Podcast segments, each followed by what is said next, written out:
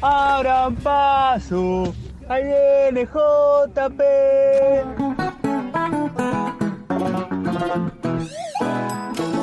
Todos los viernes nos visita el biógrafo. JP Rodoni propone un recorrido por historias ocultas u olvidadas. Anécdotas, datos curiosos y algunos mitos de la historia. En total normalidad, el biógrafo, con el licenciado Juan Pablo Rodoni. JP. LJP Rodoni, esto es El Biógrafo, última columna del 2022. de- ah, tenía que fallar, ¿viste? Última columna del 2022, último segmento de la sexta temporada de Total Normalidad. Hola JP, ¿cómo estás? Bienvenido. ¿Qué tal? ¿Cómo están? Pero muy bien, muy bien. Qué, qué lindo cerrar el año con vos, JP. eh, un columnista de los de lujo. fuste. Exactamente. Y Sí. campeón mundial, no nos Y olvidemos campeón de mundial. Yo quiero decir, aprovechar la situación, porque como no me olvido, yo anoto todo en un Excel que tengo, que es que a mí no me tenían mucha confianza de, de persistir. eso. Sí, pero ¿por qué no te Estoy viendo, confianza? estoy viendo a alguien acá que, que debería sorprenderse o al menos decirme, che, dos A ver, años. pará, vamos a hacerlo participar a Facundo. De- explica por qué. Eh, JP abandonó en tres oportunidades no consecutivas, entonces era por eso que no lo ayudaba el currículum, Claro. el CV. No sé, es discutible esa Tenía, cifra. tenía un prontuario. eh, Llevó dos años, Lleva ya. dos años, eh, aparte impecable. Impecable. Con una eh, rigurosidad eh, pocas veces vista. Bueno, que, agradezco, tomo no, eso como Y los elogio. oyentes agradecidos son. eh, tenés fanáticos. ¿Te, te cruzaste en la calle algún fan del biógrafo? Decí la verdad. que de- no me conociera. Claro, que te digan, No, yo te escucho. No, solo una vez me pasó. Ah, ¿viste? O dos, no me Ah, acuerdo. ¿viste? Ah, bueno, ya está, listo. Sí. El momento Darín Darín es ese. Claro, sí. No está en, en Bienvenido, no solo Lorenzo para que ante, ante la gente. Igual el otro día caminé con Lorenzo por eh, San Martín, la primera cuadra, yo iba atrás, no iba con él, no nos saludó nadie. ¿Viste? Así que, Puro engaño. puro engaño. ¿Qué tenemos hoy, JP? Bueno, el, el viernes pasado, que yo estuve aquí, eh, vos me dijiste, che, fin de año, ¿por qué no haces algo que sea tipo Navidad, Sí. Reyes Magos, eh, regalos, el arbolito? Y estuve buscando en mi biblioteca y no tenía nada, Nada, de claro. eso. Pero recordé una fecha que podíamos utilizar, así como a veces vos hablás de las efemérides, que yo no las uso nunca, pero hoy dije, che, esta nos viene bien, porque hoy- hoy es 30. ¿sí? Hoy es 30. Y les voy a contar un hecho que ocurrió un 30... Sí, 31 de diciembre, ¿no? Diciembre tiene 31, Sí, ¿está bien? 31. 31 de... Nunca supe el dicho ese No. 2 de febrero, 3 de enero, no, eso es otra cosa, pero lo de calcular no lo con sé. los dedos. yo no sé cuántos eso. días tiene agosto. No, ejemplo. yo no tengo idea Yo de tampoco. nada. Ni de eso, ni de los planetas, ni ninguna cosa. Volvamos, me dicen. Em, 31 de diciembre de 1871, ¿sí? Esto ocurrió en Tandil. Algunos quizás conocen la historia. La música de fondo viene bien porque hay que crear un poco de clima. Y en ese lugar, Tandil, madrugada de el 31 de diciembre de 1871, pasando a, a primero de enero de 1872, por la calle de Tandil, de tierra todavía, se escucharon, empezaron a escuchar gritos, gritos de hombres que venían diciendo viva la religión, viva la patria, mueran los gringos, mueran los masones. Y los que gritaban eran más o menos unos 50 tipos que venían a caballo, que eran gauchos, que eran paisanos. Áspero, los Venían, paisanos. venían armados con lanzas de tacuara, con carabinas, con sables. Tenían la divisa punzó, como solían usarse en la época de Rosas, eh, en sus sombreros, en el pecho, en las mismas tacuaras. Y esos hombres tomaron la plaza, sacaron las armas del cuartel policial, liberaron a los presos que había y arrancaron una marcha sangrienta. Atención. Mataron, para En resumen. resumir, 36 personas. Dos puntos, cito. 16 franceses, 10 españoles, 5 argentinos, 3 ingleses y 2 italianos. Vos me decís que tiene que ver que te los diferencie por origen, pero algo tiene que ver y tiene que ver con ese grito de mueran los gringos que daban ellos. Los asesinos se refugiaron en un campo donde acamparon para hacer noche y eso que ocurrió en esa madrugada se lo conoce como la masacre de Tandil o los asesinatos de Tandil. ¿No? Los yanquis tienen la masacre de Texas Claro. y esta es la nuestra. Y yo vengo a contar esta, no la otra. No, no sé. Vos sos en ese modo Ricardo Iorio. Claro. 31 de diciembre, un día antes, un tal Jacinto Pérez y un tal Cruz Gutiérrez reunieron a un grupo de hombres y parece, según contaron después, eh, parece que anunciaron que iba a ser inminente un evento terrible tipo apocalipsis en Tandil, que iban a llegar tormentas huracanadas y un diluvio como nunca se había visto, acompañado con llamas de fuego, con lavas de agua hirviente que iban a caer sobre Tandil al día siguiente. ¿sí? Y decían que solo se iban a salvar los que se sumaran a una empresa de regeneración de tipo moral que era matar a todos los gringos y a todos los masones. Tranqui. Jacinto Pérez, que le decían el adivino, repartió armas, repartió trabucos, puñales, lanzas y estas, estas cintillas punzó Claro. que decían los iban a proteger de algún ataque que intentaran hacerle a ellos, ¿no? Iban a tener esa protección onda divina que era en el, en el cintillo punzó. Bueno, este grupo de hombres armados que vengo contando asaltó al pueblo mientras dormía y mataron primero a un gringo que tocaba el, el órgano. Después asesinaron a unos peones de carretas que eran vascos. No Después- será una, una noticia de Mux esto, de repente. lo, cuando lo dije lo pensé. Eh, bueno, volvamos. Sí. Y después van a un almacén de ramos generales que, eran de un- que era de un francés y matan a 18 personas, las de huella. Lindo. Había incluso niños también degollados. Y después intentan ir a matar a un estanciero famoso, Ramón Santamarina. No lo encuentran, pero se quedan en, la estancia de este tipo. Y ahí ya la policía y, lo que era el ejército en ese momento, la Guardia Nacional, y los vecinos van al ataque de estos gauchos, los persiguen, logran este, matar a algunos de estos gauchos y otros se entregan declarando que no querían pelear con argentinos. ¿sí? Eh, Cruz Gutiérrez, que era uno de los de los este, li- que lideraban en este, este grupo de hombres, Sí. y otros más son hechos prisioneros. Jacinto el adivino cae muerto. Y el tema era que parecía haber un, un cabecilla mayor que no estaba en ese momento El ideólogo. el ideólogo. ¿Quién era? Se habló ahí de Jerónimo Solané, que se lo conocía como Tata Dios, que desde hacía unos meses estaba instalado en Tandil, había llegado desde un lugar cercano, no se sabía de dónde venía, uno que decía que venían de Chile, otro que venía de Bolivia, otro de Santa Fe. Un origen este, Incierto. incierto, pero el tipo tenía una fama, que eso era lo más importante, que era el poder de curar. Decía que podía sanar a ciegos, paralíticos, rengos, mudos, lo que sea. Un chanta. Bueno, bueno, bueno. Perdóname. bueno, si me vas a tirar No, la no, no, historia, perdóname, José, perdóname. No, no, no, no. No era mi intención. No, algunos sí dudaban de que tuviese un poder real, pero Claro. el, el tema es que la gente creía en él. Exacto. Ahí ¿Sí? está.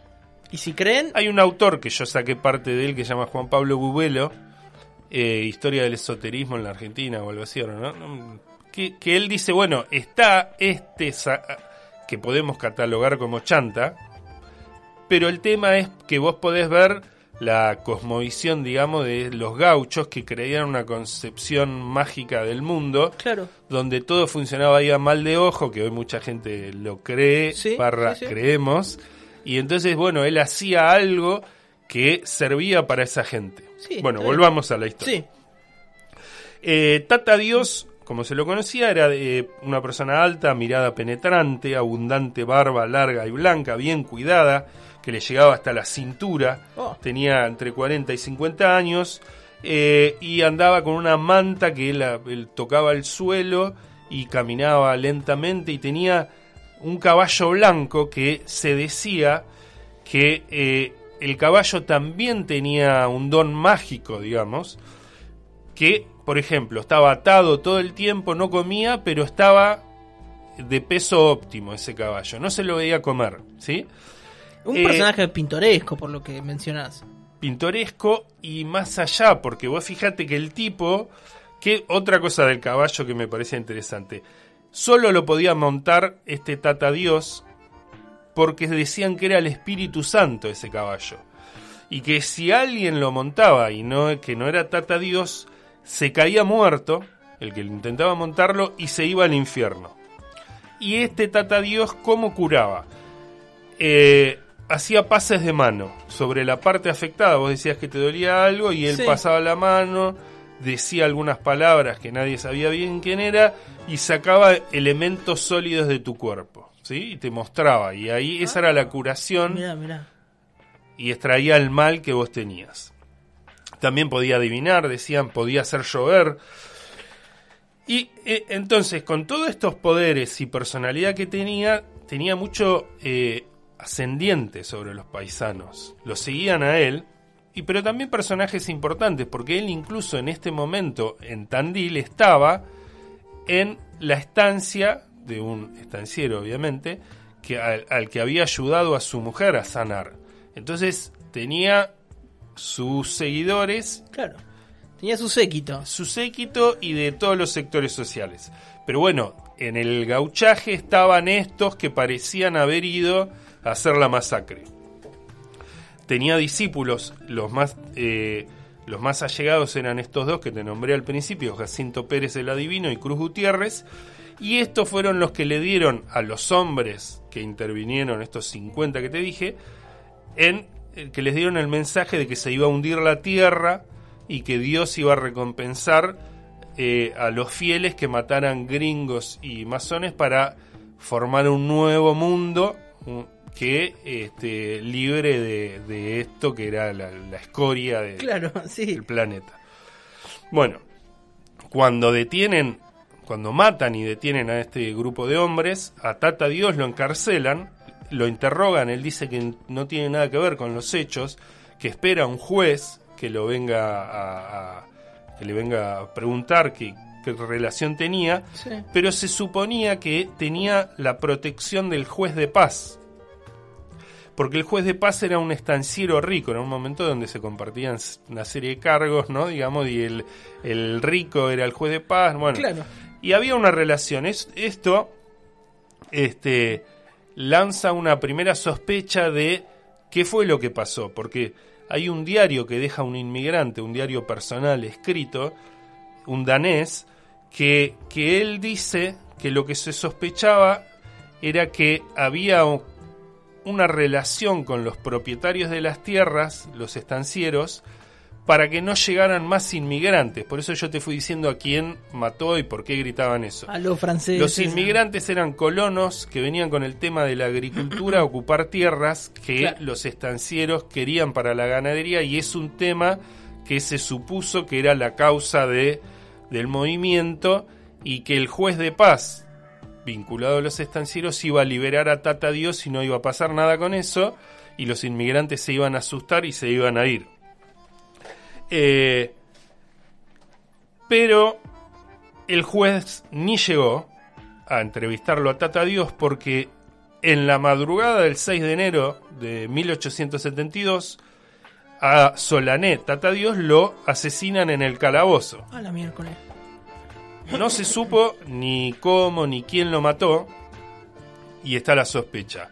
Fueron guardias que estaban alrededor que eran extranjeros. Claro. Porque en un momento de, como siempre digo, de mucha inmigración. Sí, sí, me vale. Entonces tenés que salir ahora a matar siete franceses y no los encontrás no los acá en el barrio. Bueno, y no- eh. entonces lo, lo mataron los guardias extranjeros suponiendo que lo iban a liberar. O otros dicen que el juez de paz quiso que lo maten porque tenía miedo que Tata Dios hable y lo vinculara con los hechos. Volviendo a la masacre, a los que sí intervinieron, hubo tres condenas a muerte, hubo que los fusilaron en la plaza de Tandil, otros los mandaron en cana y otros fueron absueltos.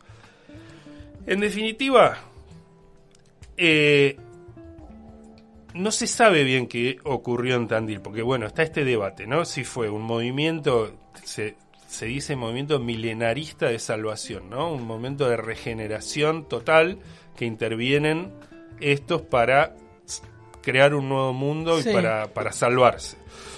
Otros te dicen que fue un enfrentamiento, en- enfrentamiento entre extranjeros y criollos y algunos podían creer en esto, pero otros dicen, bueno, no, fueron utilizados para espantar a los gringos. Y también está la discusión si Solané, este tata, tata dios, eh, estaba vinculado con el hecho o no. Se sabe muy poco y se discute todo, ¿no? Porque Claro, él dijo que no estaba vinculado, No digo, que lo habían detenido no se de- prueba. errado, de forma Bueno. errada.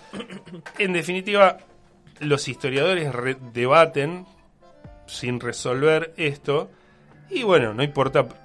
Este, más allá de los móviles reales, eh, sirve para quien le gusta la historia para conocer la sociedad bonaerense de hace 150 años. Porque vos ves la violencia, la xenofobia, la creencia mágica sobre el mundo que te hace, yo pensaba, si es muy parecido o muy distinto a lo que soy. Cada uno le pondrá. Este, y más allá de todas estas dudas, me parecía interesante para contar y cerrar el año con un moñito de violencia, sangre y destrucción. Es JP Rodón y es el biógrafo, último biógrafo del 2022, del 2022, último biógrafo, último momento de la sexta temporada de Total Normalidad. JP cerrando con un tema increíble.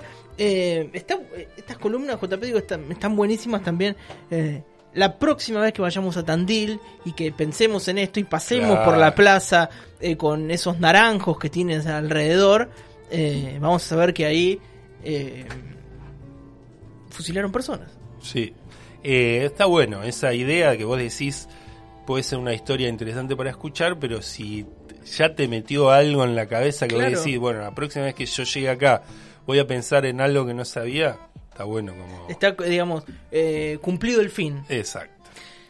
JP, esta columna que ya tiene es la segunda temporada de- del biógrafo que, que surge porque mm, vos decidiste una vez abrirte un Instagram que se llama arroba el punto biógrafo y nosotros nos juntamos a comer un asado y entre La última vez. la última vez que comimos un asado y, y surge esta idea de, de hacerlo en, la radio. Eh, ¿Ha cumplido tu expectativa de lo que iba a ser eh, tu participación radial? Y sí, si no, no hubiese... Como una, hablar... una- una segunda temporada. Claro, no hubiese estado dos años acá. Sí. Muy bien. Eh, así que bien, te Es divertido cómodo, para mí, bien, me ¿te gusta. Eh, me río. Sí, Eso obvio. es, es, Es fundamental.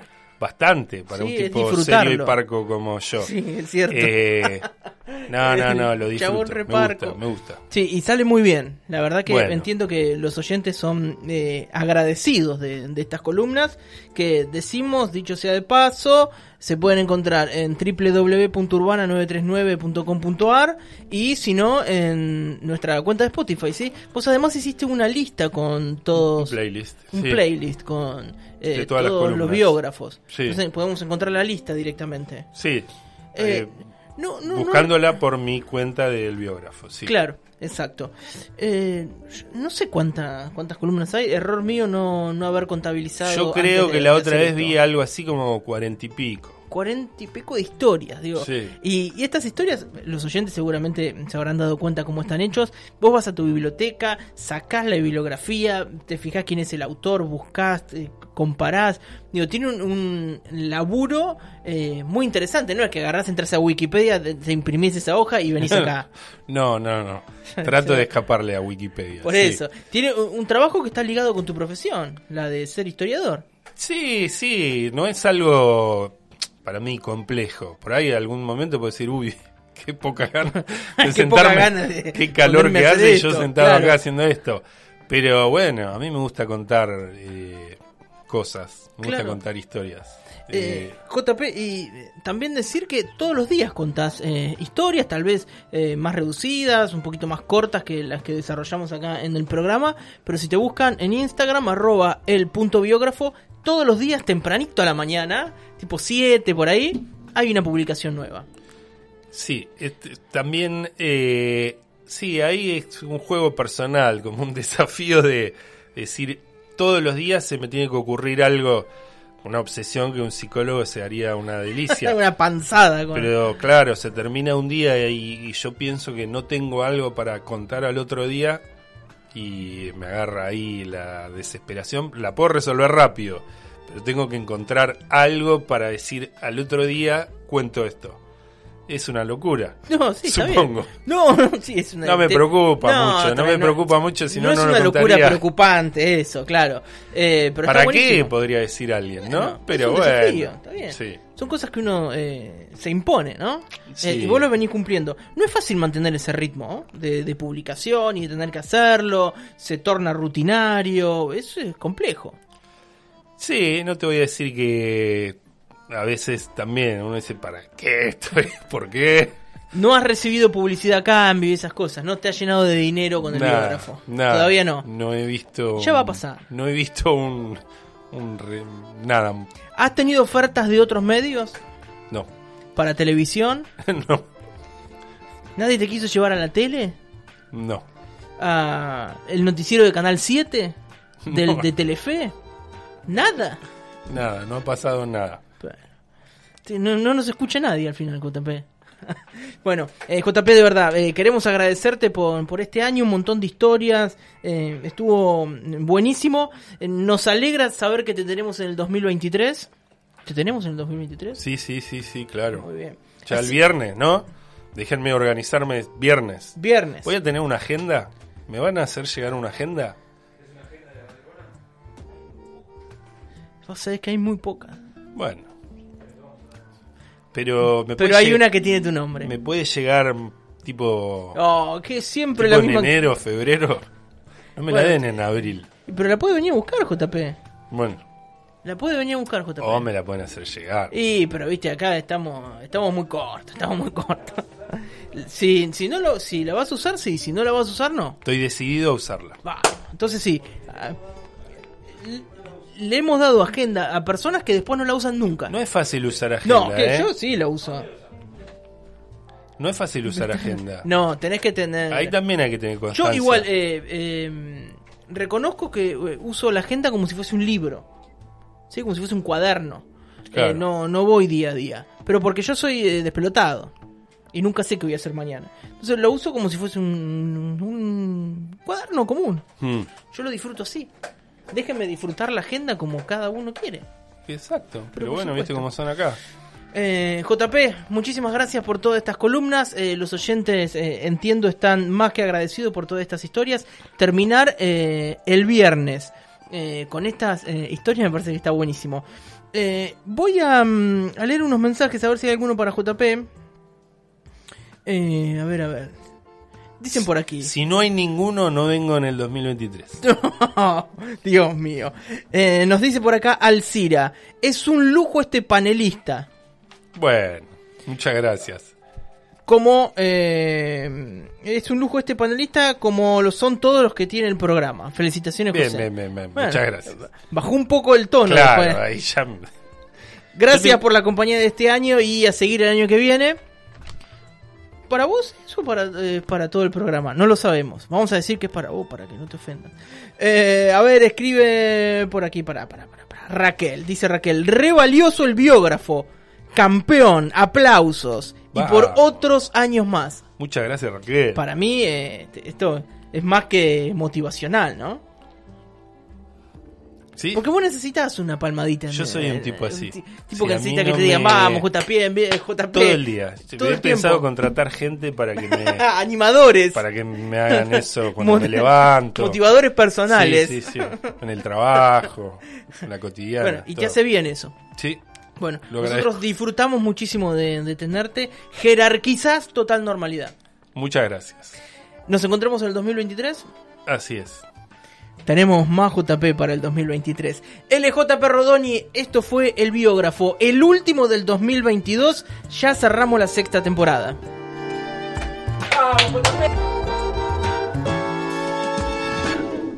Total normalidad por Radio Urbana.